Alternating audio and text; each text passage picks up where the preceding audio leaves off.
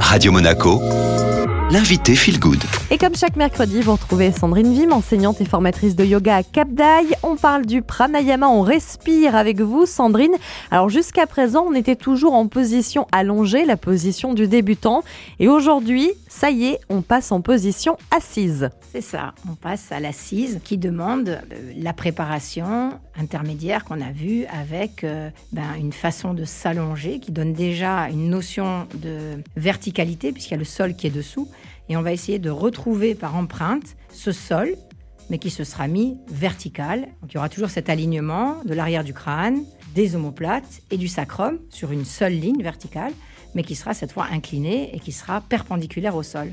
Qu'est-ce que ça va changer de passer de la position allongée à la position assise? En yoga, chaque pose termine par le mot asana. Il y a le préfixe dedans qui est as, qui signifie s'asseoir. Et s'asseoir où En soi. Chaque pose, elle est révélatrice de sa propre assise en soi-même. Il y a une notion de confort qui doit être installée, mais pas un confort qui est par un matériel qui nous supporte, comme quand vous êtes confortablement dans un fauteuil affalé. Vous êtes confortable parce que sans aucun support, vous êtes capable de ressentir que la terre et la puissance du sol vous servent à vous élever plus haut. Alors, est-ce qu'il y a des étapes pour apprendre, entre guillemets, à bien s'asseoir ou à trouver la position dans laquelle on est confortable? Ce qu'on peut faire euh, au départ, c'est s'asseoir sur un petit peu de hauteur, c'est-à-dire par exemple un coussin, un coussin assez euh, dense. Comme les fesses sont plus hautes, les euh, cuisses peuvent plus s'ouvrir quand on croise les jambes en tailleur. L'assise prégonisée de base s'appelle Swastikasana parce qu'on a les jambes en swastika, c'est-à-dire en croix. Swastikasana, c'est euh, une pose très facile à prendre parce que depuis tout petit, on se met toujours en tailleur. Hein.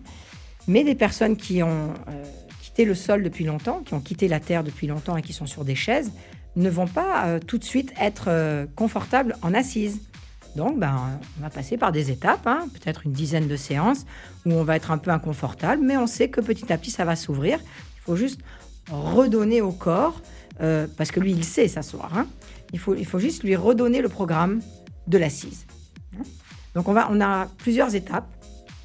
La première, donc, c'est de s'asseoir les jambes croisées sur le traversin et d'essayer le plus possible d'avoir les genoux et les cuisses parallèles au sol les flancs vont avoir tendance à s'écraser par le poids du corps par l'attraction terrestre.